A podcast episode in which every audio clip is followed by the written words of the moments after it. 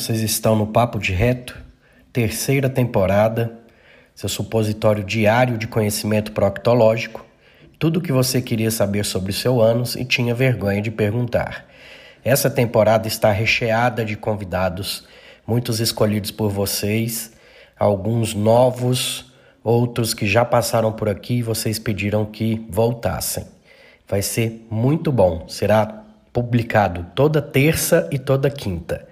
Gratidão e bora lá aproveitar esse episódio.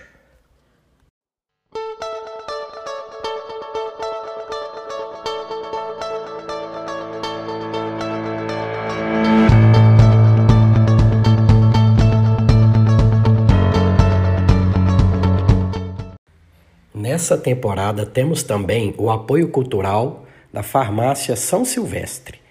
A Farmácia São Silvestre, toda a sua equipe, agradece por serem líderes de vendas, sendo eleita a melhor farmácia de manipulação da região de Mineiros.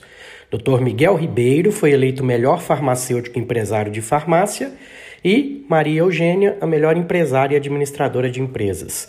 Ela tem as linhas ME Suplementos, ME Cosméticos e o método ME, Emagrecimento sem Flacidez, que é considerado o maior projeto fitness da região. WhatsApp 64 98417 6918 e o Instagram, arroba Farmácia São Silvestre Mineiros e arroba mariaeugênia.fitness. Gratidão pelo apoio cultural.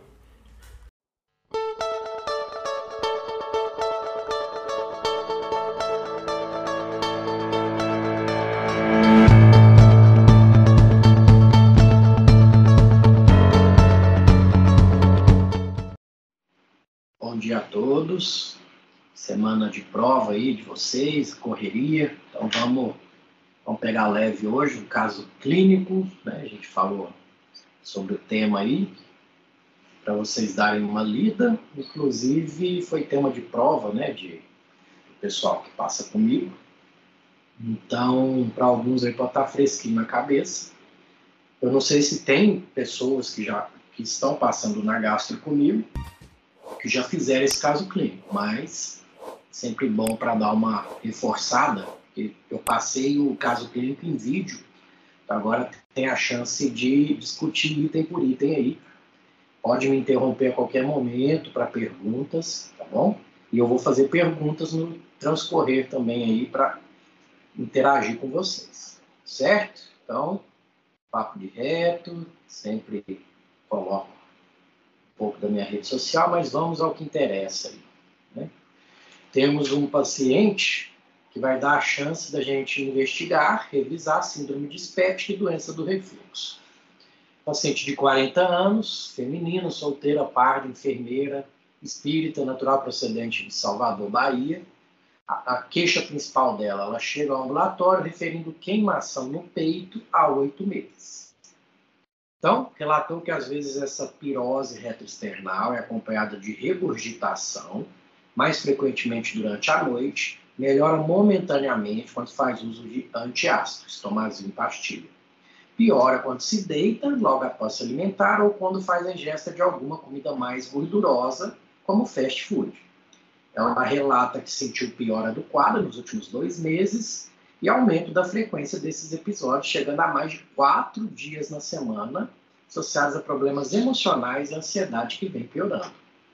Relata náuseas na maioria das vezes, que tem esses episódios, ela usa o Dramin para melhorar, apresenta tosse seca há muito tempo, mas não soube relatar especificamente o período de início, nega vômitos, disfagia, adenofagia, hematêmese, perda ponderal e halitose, antecedentes fisiológicos, é, nasceu de parto cesáreo, sem complicações, um bom desenvolvimento, menarca aos 15, sexarca aos 18, antecedentes pessoais, nega alergias, afirma é, nega alergias medicamentosas, afirma alergia a camarão, caranguejo, não tem cirurgias prévias, nega diabetes, pressão alta ou neoplasias e nega o uso contínuo de alguma medicação. De antecedentes familiares, a mãe faleceu de AM aos 70 anos, pai possui diabetes tipo 2 controlada, relata não ter um histórico familiar de doenças gastrointestinais. De hábitos de vida, afirma ter uma alimentação regular, mas nos finais de semana costuma ingerir comida mais pesadas e gordurosas, relata tabagismo desde os 20 anos, de cerca de um maço por dia, negativismo, uso de drogas ilícitas, afirma realizar caminhadas 30 minutos, duas vezes por semana. Exame físico dela, bom estado geral, é, nada no exame geral aí que me diga alguma coisa, cacifo negativo, tórax, expansibilidade normal, cardiovascular. Vamos para o abdômen. Plano, sem abaulamento, sem hérnias, ausência de de circulação colateral, ruídos presentes e bem distribuídos. Então, abdômen indolor, palpação profunda, sem massas ou vísceromegalias. Sinal de Murphy negativo, Bloomberg negativo. Percussão com timpanismo, sinal de Jordano negativo. Então, primeira pergunta aí para vocês. Qual ou quais diagnósticos sindrômicos você identificou aí na leitura? Doutor, você fala qual a doença, qual pode ser o diagnóstico mais os sintomas? É, não, diagnóstico sindrômico. É, o que, que isso quer dizer? É exatamente o que eu discuto no ambulatório lá na FAMP, porque vocês não têm ambulatório, né? Então fica um pouco mais difícil de, é, de discutir o caso em si. Mas vamos lá, é, é essa pergunta que eu queria ouvir mesmo. Mas alguém chuta um diagnóstico? Pode chutar. Não, pelo, pela essa pirose, pela essa eu ficaria pelo refluxo gastro mesmo, por conta que também pode estar tá, ter a litose, uma dor, é, dor abdominal também, coisas que pode relacionar. Então pronto. Você está me dando um diagnóstico etiológico, essa é a diferença. O etiológico é quando eu já firmei o diagnóstico.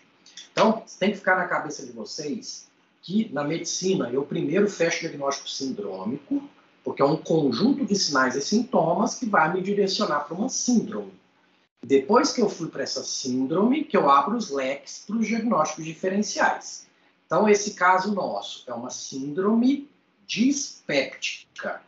Resposta de vocês tinha que ser essa. Doutor, essa é uma síndrome dispéptica. Beleza? Por quê? Quando eu for fazer a anamnese, isso que eu vou colocar lá, eu não interrogo, porque eu tenho certeza que é uma síndrome dispéptica. Correto? Agora, o DRGE que você está me afirmando, eu vou interrogar, porque eu não confirmei esse diagnóstico. Então, assim, eu posso colocar o síndrome sem interrogação, depois eu abro o leque. DRGE, úlcera péptica, é, é, dispepsia funcional, eu posso interrogar tudo, aí os exames vão me confirmar, alguns excluir outros, aí sim eu fecho o diagnóstico etiológico e topográfico. Tá? Então é isso, a diferença é essa. E pensando topograficamente, qual que é um outro sintoma muito comum que é, é confundido, outro, uma outra síndrome que é confundida, e tem paciente que trata 10 anos do estômago e nunca o médico dela suspeitou de investigar. Vocês têm ideia? A pedra na vesícula, né, gente? Eu, no consultório, é, a colelitíase. No consultório, eu tenho pacientes que passou com outros colegas e está há 10 anos, 15 anos tomando omeprazol, alivia os sintomas, mas nunca cura, nunca melhora. E o colega não teve nem curiosidade de fazer um ultrassom ali do lado. Então, nas dores abdominais altas, principalmente em mulheres, se teve muitos filhos, se usa anticoncepcional, se está acima do peso, eu tenho que descartar colelitias.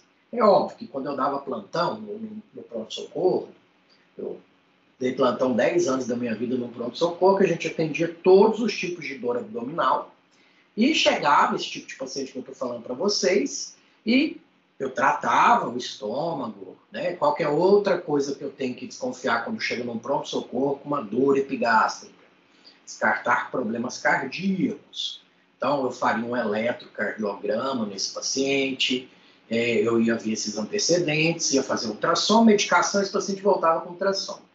Eu posso falar para vocês, de três, um voltava com pedra na vesícula, com certeza. Tá? É óbvio que ali também eu estou num serviço particular, eu quero gerar cirurgias também, então a gente aumentava esse screening aí para justamente operar esse paciente depois eletivamente, tá? Então, beleza, fechou. Qual que é o exame padrão ouro para o diagnóstico da sua suspeita, que é o, o refluxo? É pH-metria? Exato. pH-metria esofágica de 24 horas. Então a gente tem que pensar no mundo perfeito e no mundo real. Mundo real, estou no ambulatório da, da FAMP ali, que é da prefeitura, que é paciente humilde, e que eu vou pedir o exame via prefeitura, e se eu não justificar muito bem, o auditor vai barrar. Então, eu, quando cheguei Mineiros, né, aquela visão romântica da coisa, eu pedia tudo para o paciente. Endoscopia, pegametria, manometria, voltava tudo os pedidos. Ah, tem que fazer um relatório. Fazia o relatório de acordo com os guidelines vigentes, tal e tal e tal. Voltava de novo. Aí, o que, que eu pensei? Falou, cara, não adianta eu ficar dando murro em ponta de faca. Aí a gente tem que acabar fazendo o que a prefeitura acata, que é endoscopia. Aí, endoscopia que é um exame mais caro, onera mais o SUS, eles liberam. Agora, uma pH-metria de 24 horas, eles não liberam. Ou seja, esse auditor não entende nada de medicina. Então, eu não vou ficar batendo boca com o cara.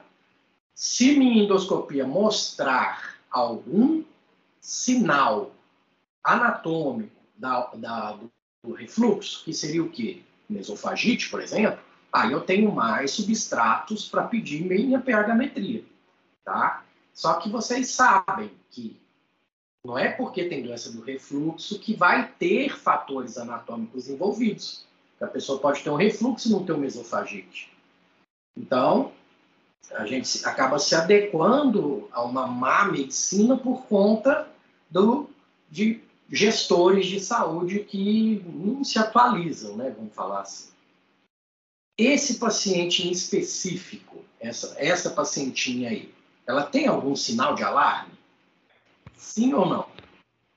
Ah, doutor, eu diria sim por causa dessa pirose. Tá, então vamos lá. Pelo então, tempo, é pelo, eu não estou recordando agora o tempo que ela estava sentindo. Tá. É, é, por que sinais de alarme, gente? Porque eu quero que vocês tenham um fluxograma na cabeça de vocês para diagnóstico. Isso vale para qualquer doença, tá?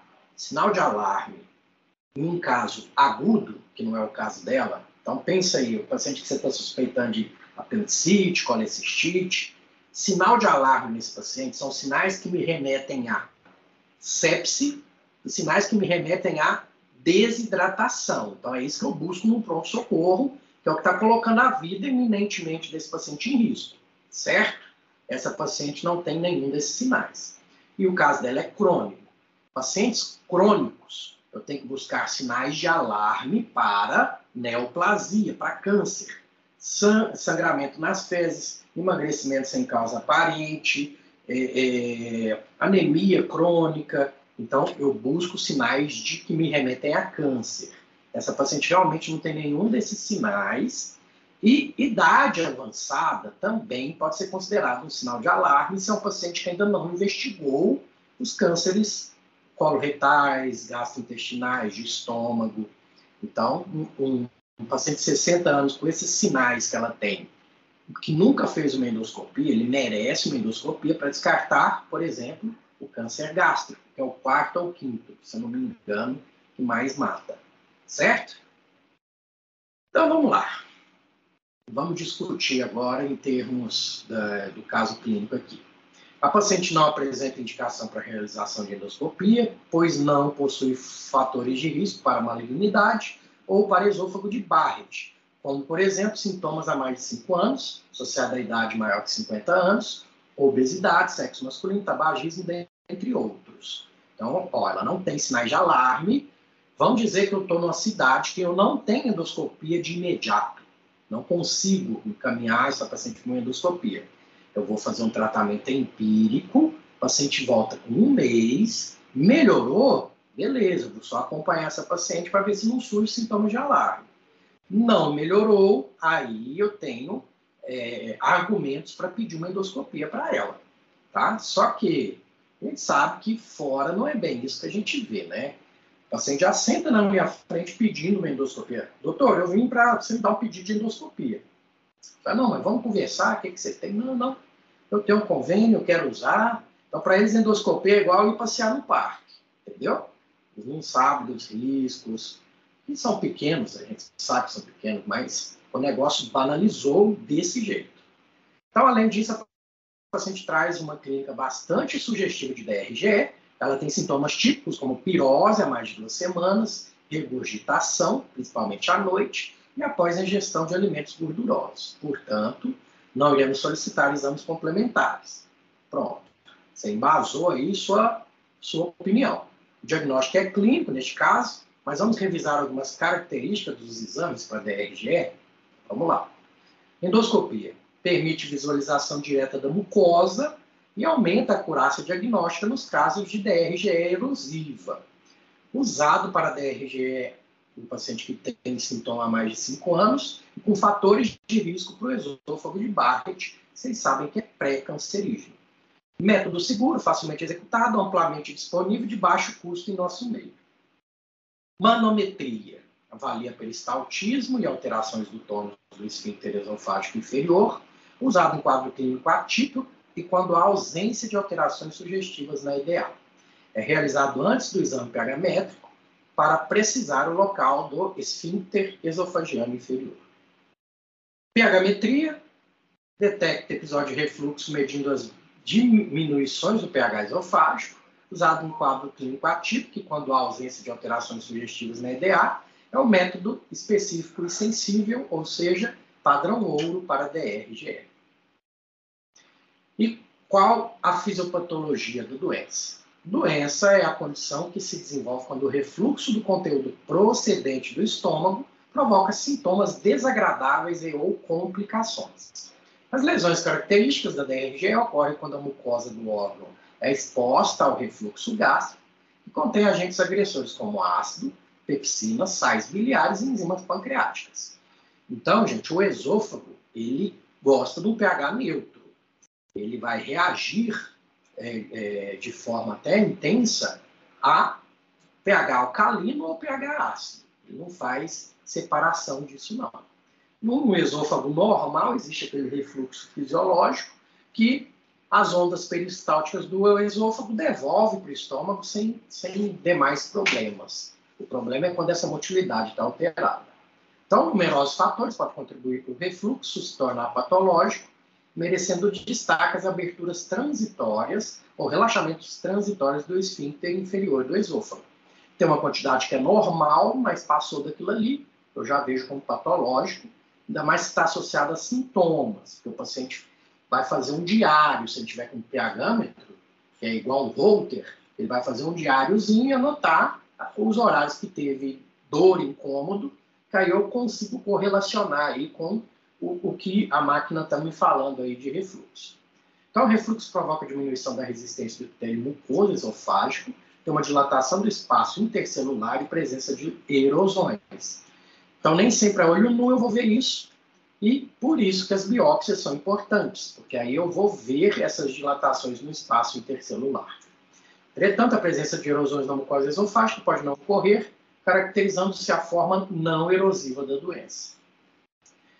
E fatores de risco. Idade, aumenta com a idade. Sexo, aparentemente mais prevalente em mulheres. Gestação, aumenta durante a gestação.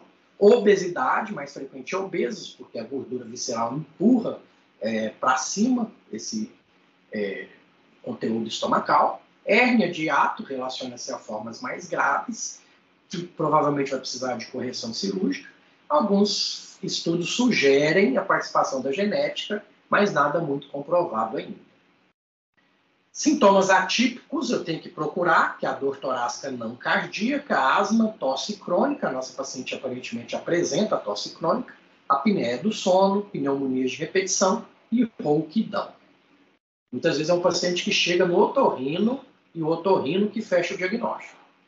Então, diagnóstico diferencial tem que pensar nas esofagites infecciosas e na eosinofílica que está aumentando a frequência por causa das alergias alimentares estenoses esofágicas, tumores doença coronariana crônica. Por isso que, dependendo de fatores, aí, idade, por exemplo, antecedentes familiares, eu vou pedir um eletrocardiograma também na investigação.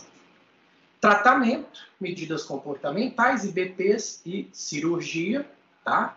A cirurgia a gente remete para os casos refratários e, pros, e sempre com comprovação pH métrica e manométrica. Por quê? Você corre o risco de operar um paciente com acalásia. Isso vai piorar a vida desse paciente se você não estudar a motilidade desse esôfago.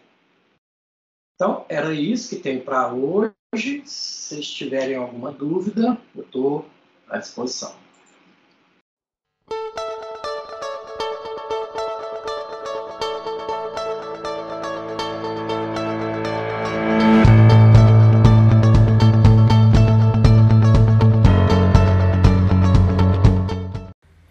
Nessa temporada temos também o apoio cultural da Farmácia São Silvestre.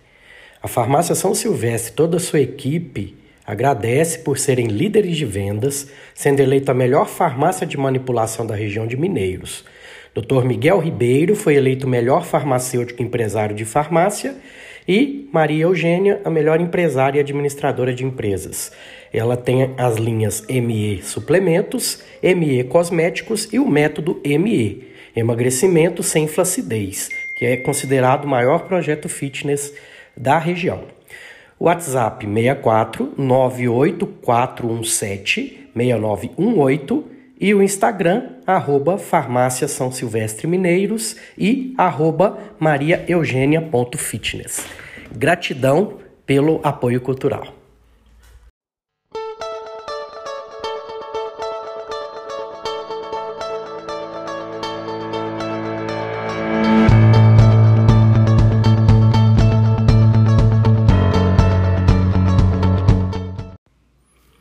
Esse foi mais um episódio desse ano. Espero que tenham gostado. E para que o Papo de Reto continue crescendo, comente, indique, fale para aquele amigo e vai só ajudar a crescer e vamos impactar cada vez mais vidas. Eu termino sempre com gratidão e carpe diem.